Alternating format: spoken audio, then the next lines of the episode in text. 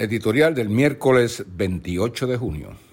¿Qué tal amigos del Listín Diario? Este es nuestro editorial de hoy.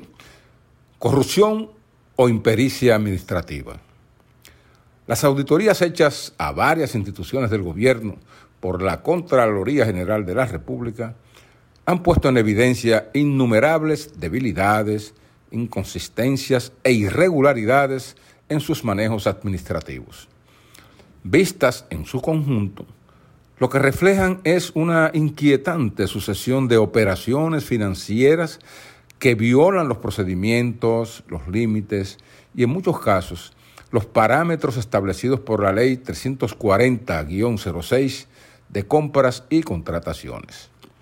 En sentido general, estas auditorías desvelan dispendios, descontrol de gastos, manejos presupuestales medalaganarios y duplicidades en nóminas de empleados y botellas.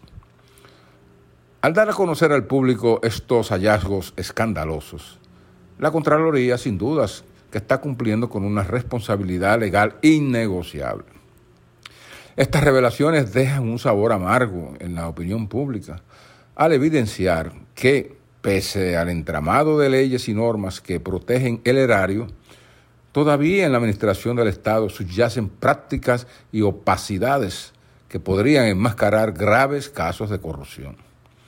Aunque algunas instituciones auditadas han dado sus respuestas a los informes de la Contraloría, aclarando o explicando las causas de estas debilidades, inobservancias e irregularidades, ellas no desdibujan la magnitud de estos descuidos.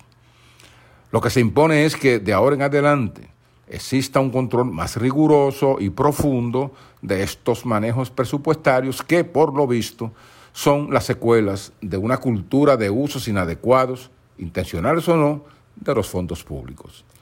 Estas auditorías confirman que, más allá de operaciones atribuidas a impericias o ineptitudes de los responsables de esos entes oficiales, el erario sigue siendo vulnerable a múltiples formas de depredación financiera, en alto y bajo calado.